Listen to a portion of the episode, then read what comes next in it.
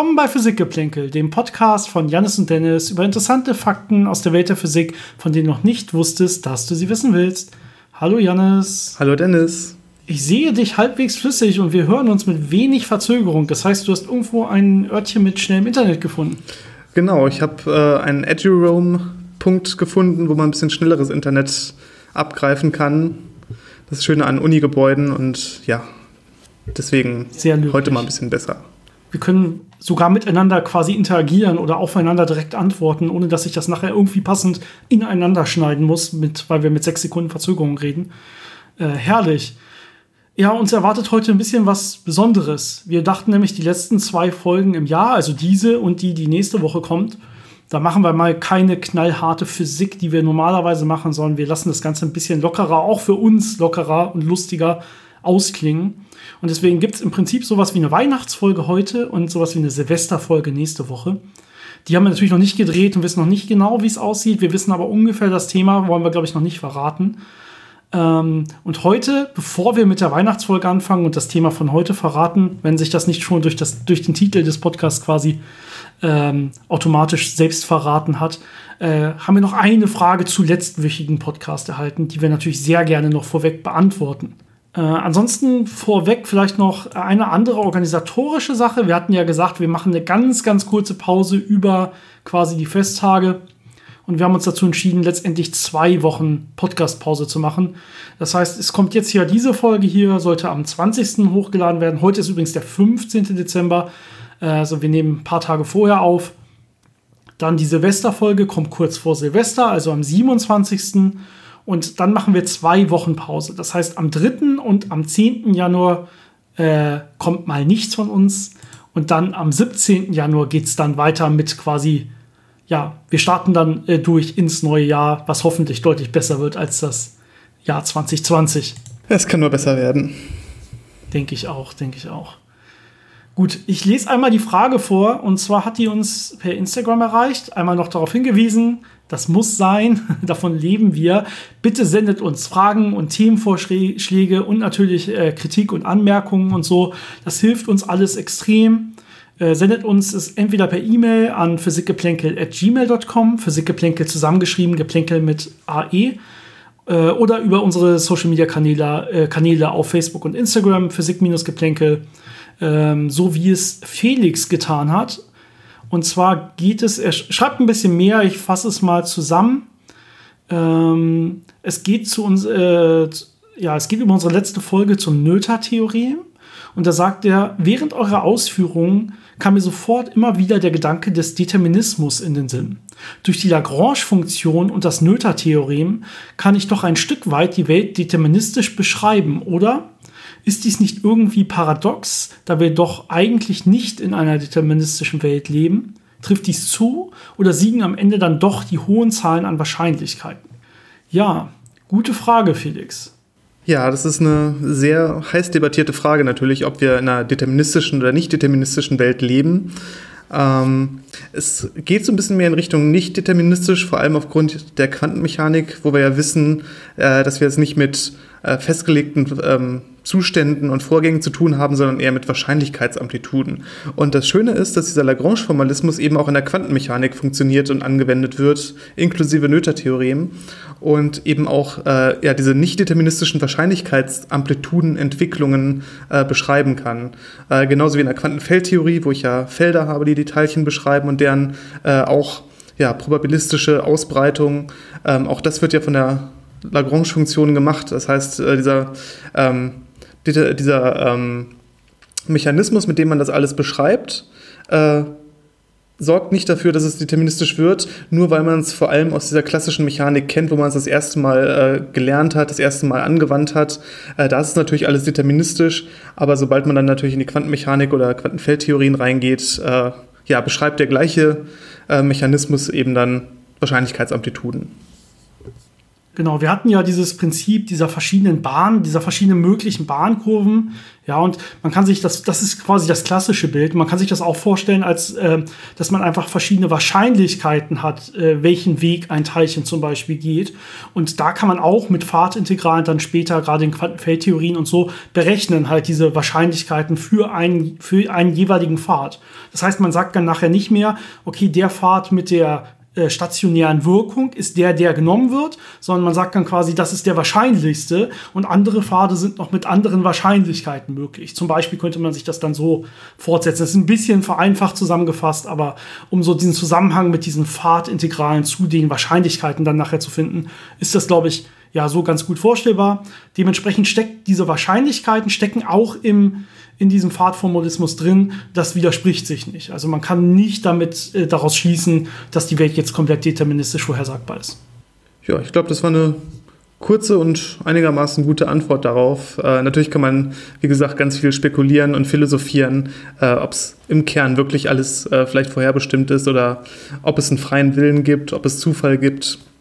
Aber ich glaube, das wäre dann nochmal eine eigene Folge irgendwann auf jeden Fall. Wir haben auch schon ein paar Mal so über solche Sachen gesprochen, aber klar, eine eigene Folge über sowas hatten wir noch nicht.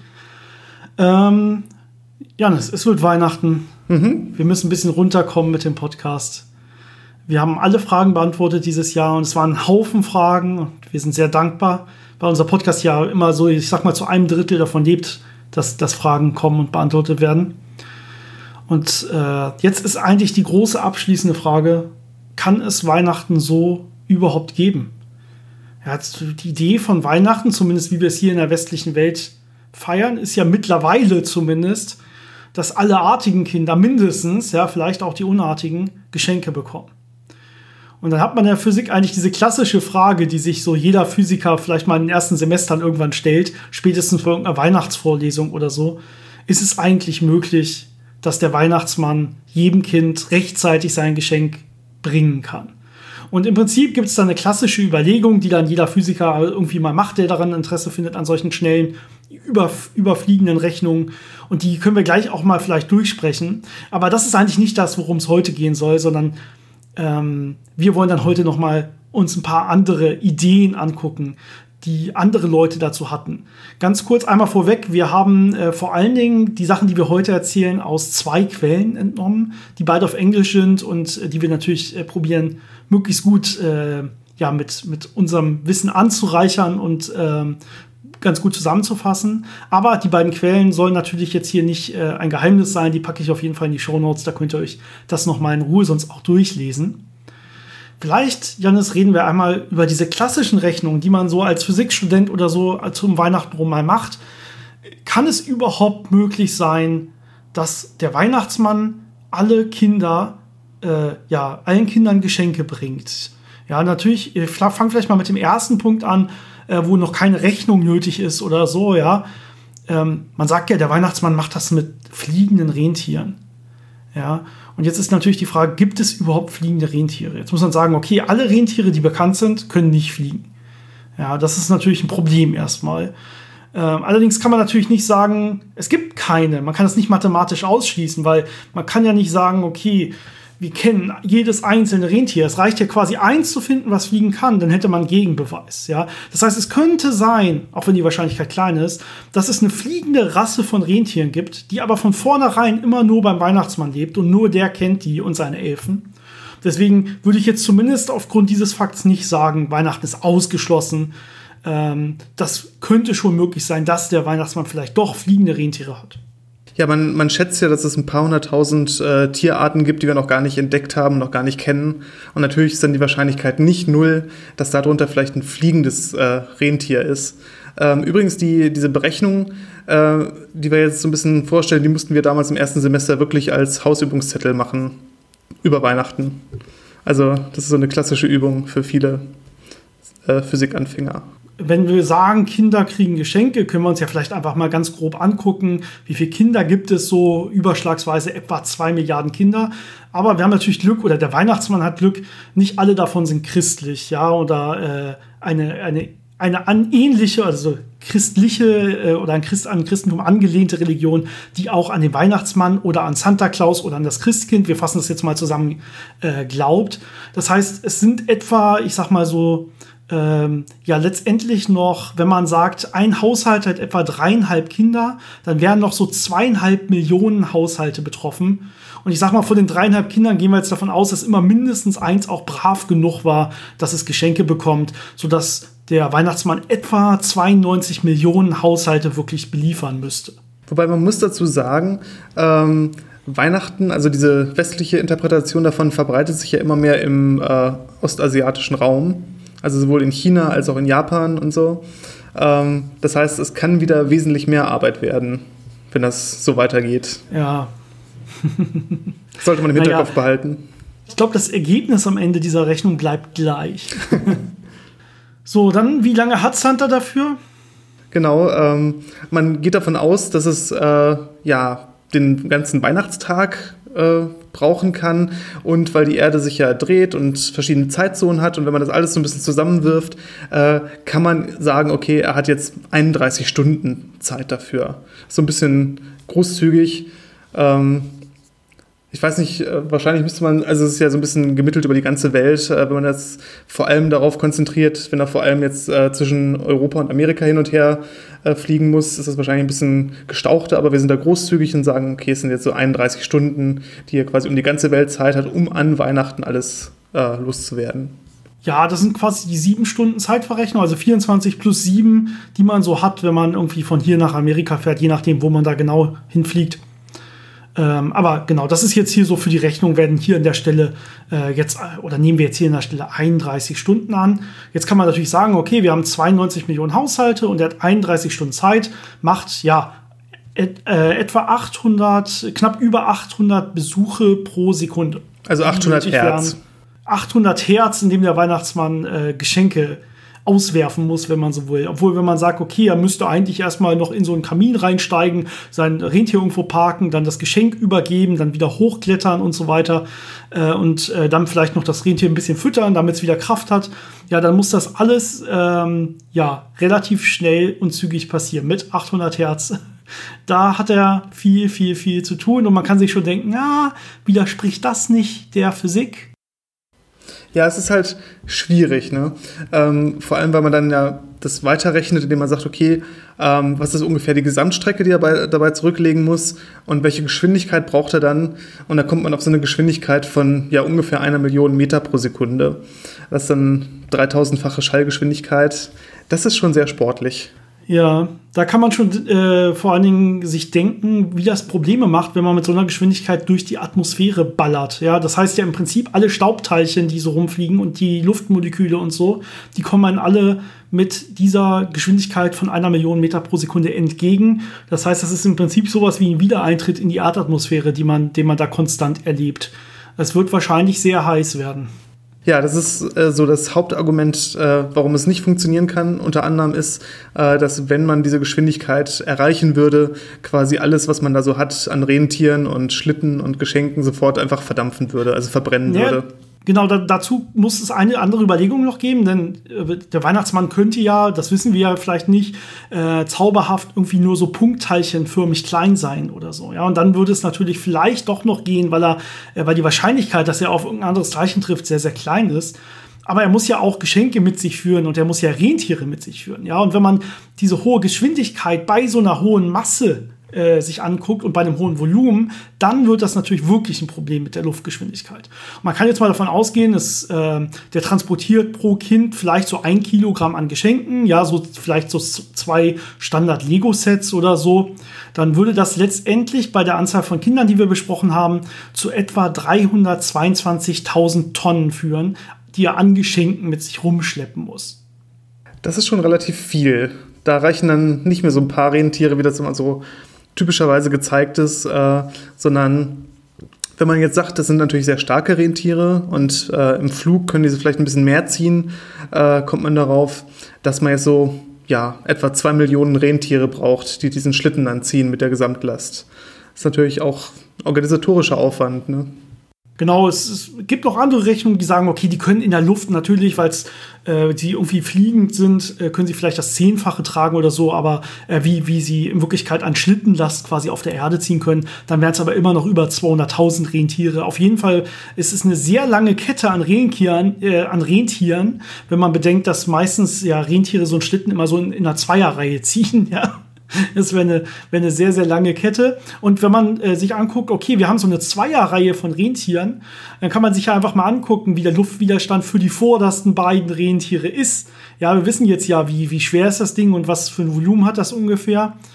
Und dann kommt man für die, für die beiden Führungsrentiere, also pro Führungsrentier, auf etwa 14 Trillionen, äh, Trillionen Joule pro Sekunde äh, die sie quasi abbekommen an Energie durch die Luftteilchen, die auf sie einschmettern.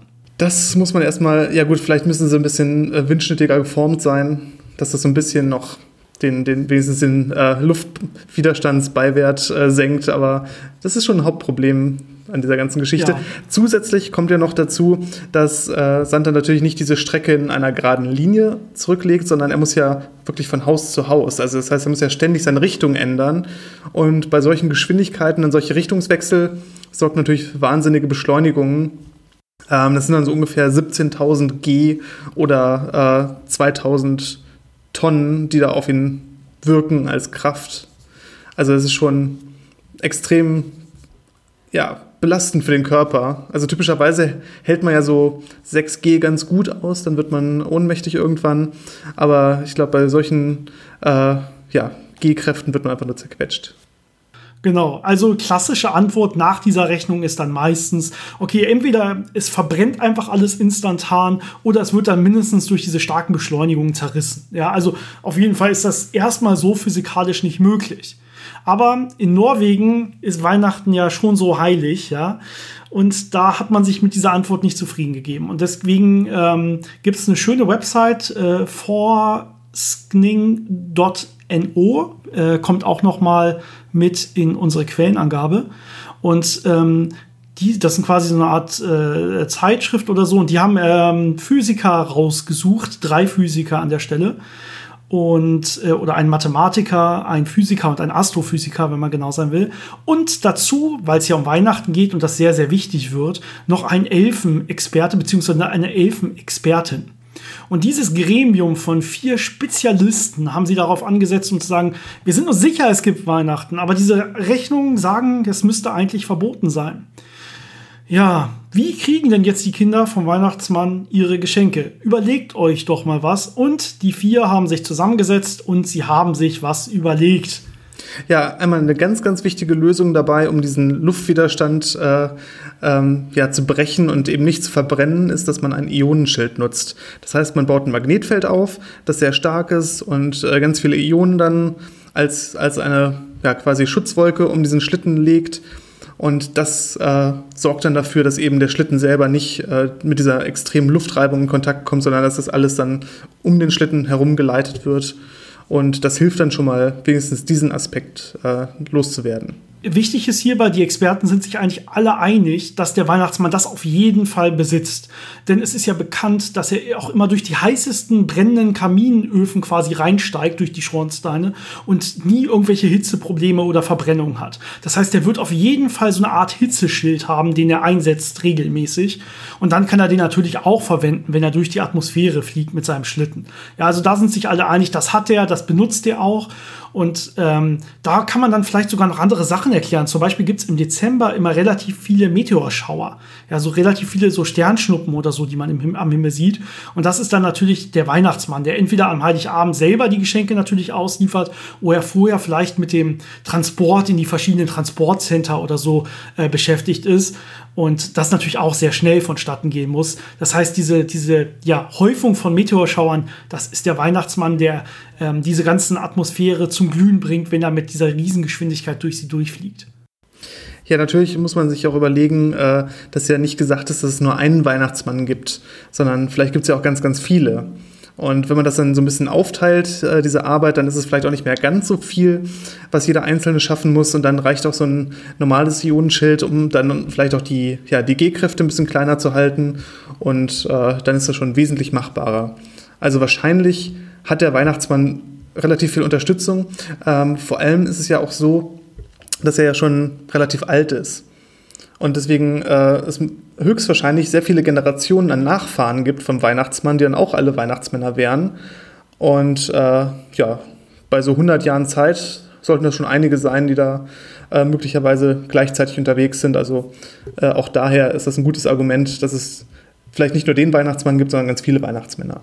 Ja, die Experten sind sich auch relativ sicher, dass er, wenn er diese Technologien für so ein Ionenhitzeschild hat und so, dass er wahrscheinlich sogar, weil es einfach besser ist, effizienter ist, im Weltall produziert und nicht auf dem Nordpol. Das heißt, er könnte mit seinem Schlitten und diesem Schild und so könnte er einfach regelmäßig wieder hoch ins Weltall zu so einer Produktionsstätte oder zu seiner Lagerhalle.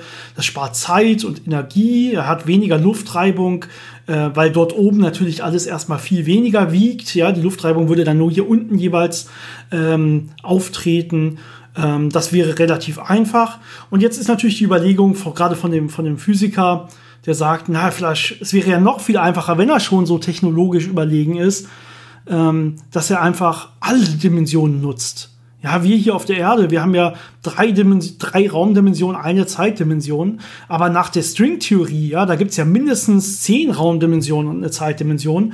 Und wenn man nach den neuesten M-Theorien und so guckt, die alles beschreiben sollen, hat man irgendwie auf einmal 26 Dimensionen. Und man kann eigentlich festhalten, mathematisch, je mehr Dimensionen er zur Verfügung hat, desto einfacher wird es auch, diese ganzen Räume auf einmal quasi, diese ganzen Orte auf einmal aufzusuchen. Ja, die Wege werden viel, viel kürzer, wenn man sich durch andere Dimensionen bewegen kann. Ja, ja, es kann ja sein, dass dann in der siebten Dimension zum Beispiel die ganzen Kamine quasi an einem Ort liegen und er wirklich nur noch die Pakete da so direkt verteilen muss aus seinem Verteilerzentrum. Also wenn man das natürlich geschickt nutzen kann, hat man diese ganze Problematik mit den fliegenden Rentieren auch nicht. Also ja, das ist ein bisschen spekulativ, aber wenn er das im Griff hat, äh, dann passt das natürlich. Was auch noch dafür spricht, ist äh, die Beobachtung, dass äh, der Weihnachtsmann ja damals angefangen hat, seitdem Einstein nicht mehr publiziert hat, also nicht mehr viel publiziert hat. Und es gibt ja auch diese, diese leichten äußerlichen, äußerlichen Ähnlichkeiten zwischen Einstein und dem Weihnachtsmann. Deswegen gibt es da die Vermutung, und Einstein hat ja auch Relativitätstheorie äh, geprägt, wo es ja eben um diese extremen Geschwindigkeiten und solche Sachen geht. Also da ist dann, liegt die Vermutung natürlich sehr nah, dass dann da vielleicht ein Zusammenhang besteht. Und dann ist es natürlich auch logisch, dass er dann vielleicht Zugriff zu mehr Dimensionen hat. Genau, Coca-Cola hat das Aussehen, das heutige Aussehen des Weihnachtsmannes äh, etwa 1930 angefangen zu prägen mit der Werbung. Ja, und äh, Einstein Relativitätstheorie ist da ja schon ein paar Jahre her, also in den 30er Jahren, da hat er eigentlich nichts Großes mehr veröffentlicht. Und hat es auch nicht mehr geschafft, irgendwie die beiden großen Theorien, ja, seine allgemeine Relativitätstheorie und die Quantenmechanik zu vereinen. Das heißt, die Theorie ist jetzt hier vielleicht, vielleicht hat er es schon geschafft und nutzt das, um der Weihnachtsmann zu sein. Ja, er nutzt äh, sein, sein Wissen über diese Quantengravitation, um all dies möglich zu machen. Ähm, die Experten nennen ihn dann den sogenannten Quanta-Klaus. okay, der war echt schlecht, aber der steht da so drin. Ja, das sind so die positiven Sachen, äh, die man da erwähnen kann. Es gibt natürlich dann auch vielleicht Fragen, also wenn er jetzt nicht die extra Dimension benutzt, sondern eben mit diesem Ionenschild da durch die Atmosphäre fliegt und das alles zum Glühen bringt, kann es natürlich auch sein, dass er mitverantwortlich ist für den Klimawandel. Denn wenn er jede Weihnachten extrem viel Energie in der Atmosphäre einbringt durch diese Reibung von seinem Schlitten, äh, wird es natürlich auf Dauer die Atmosphäre ziemlich aufheizen. Was aber helfen kann, denn äh, wenn das so weitergeht und er immer mehr Kinder versorgen muss und dadurch immer mehr die Atmosphäre aufgeheizt wird, werden irgendwann die Polkappen schmelzen. Und wenn das der Fall ist, ist natürlich auch Schluss mit Weihnachten. Dann gibt es keinen Weihnachtsmann ja, mehr. Und dann ja, hat sich das Problem so ein bisschen selbst gelöst, aber, aber schön ist es nicht. Ja, wir haben natürlich vor allen Dingen das Problem, das hatte ich ganz am Anfang angesprochen. Früher war es so, dass vor allem die braven Kinder, je nachdem wie artig sie waren, mehr Geschenke bekommen haben und die unartigen nichts, ja. Die haben vielleicht von Knecht Ruprecht was äh, abbekommen oder so, ja. Und heute ist es ja so, dass immer mehr Kinder entweder artig sind und dann auch mehr bekommen oder sogar die unartigen Geschenke bekommen, was dann immer mehr zum Schmelzen der Polkappen führt, weil der Weihnachtsmann immer mehr Geschenke transportieren muss. Ja, das heißt, hier wird jetzt äh, eine Lösung vorgeschlagen und und hier hat vor allen Dingen die Elfenspezialistin mitgearbeitet, weil natürlich die Elfengewerkschaft Gewerkschaft hier jetzt auch auf die Barrikaden geht. Ähm, wenn sich das Problem nicht selbst löst, indem es vielleicht einfach kein Weihnachten mehr gibt, ja, was kann man stattdessen machen?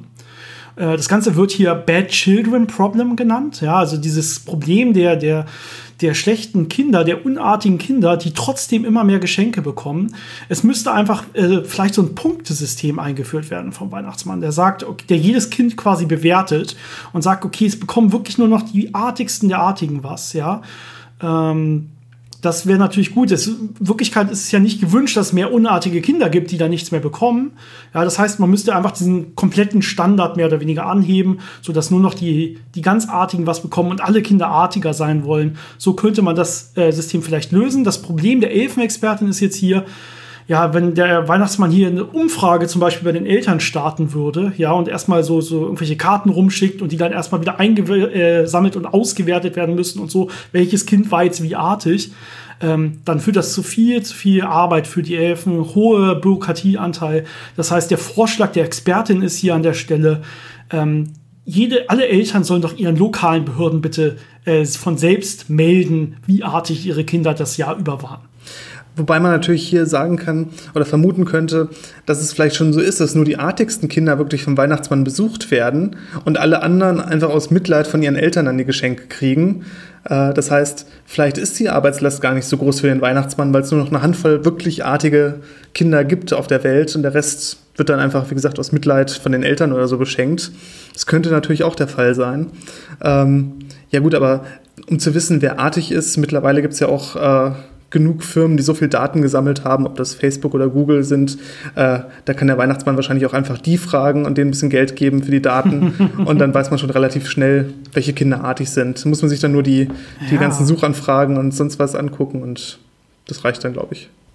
Ja, oder, und das ist eine neue Theorie, ähm, wenn man nicht dieses System der Selbstauskunft oder des Google- und Facebook-Fragens, ähm, äh, wenn man dem nicht folgt, ähm, dass der Weihnachtsmann ja doch diese hohe moderne Theorie, äh, äh, ähm, moderne Technologie hat und dass in Wirklichkeit wahrscheinlich das Geweih von Rudolf, ja, dass das eine große Empfängerantenne ist und dass die ganzen Wintermützen für Kinder, dass die alle im Prinzip die kleinsten elektromagnetischen Ströme im Gehirn äh, lesen können Entschuldigung, dass die die alle vernünftig auslesen können und dann dementsprechend immer die artigen und unartigen Gedanken an Rudolf senden.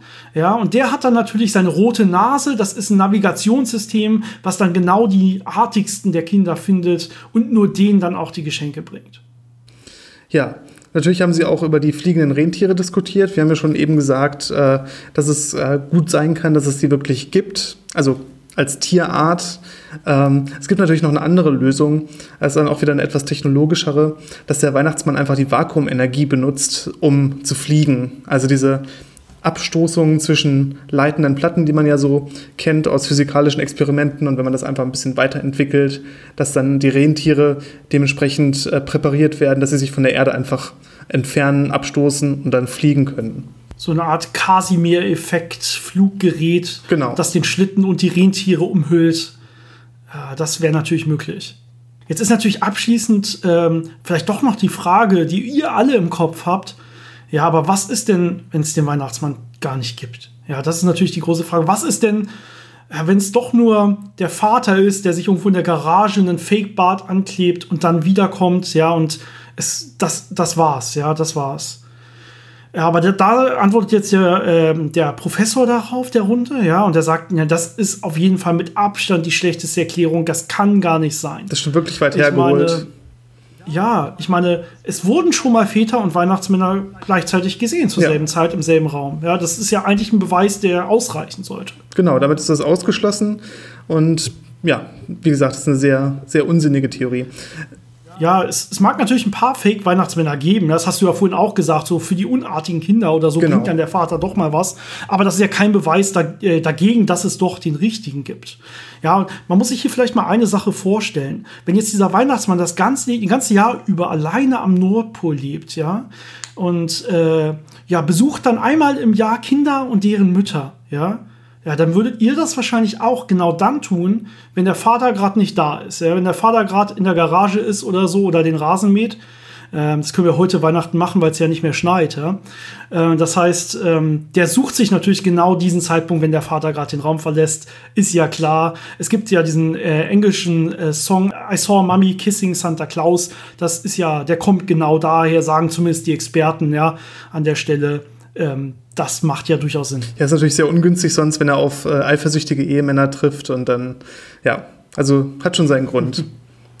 ich glaube, abschließend kann man das zusammenfassen, ähm, dass die Hinweise, dass er existiert, sehr stark sind.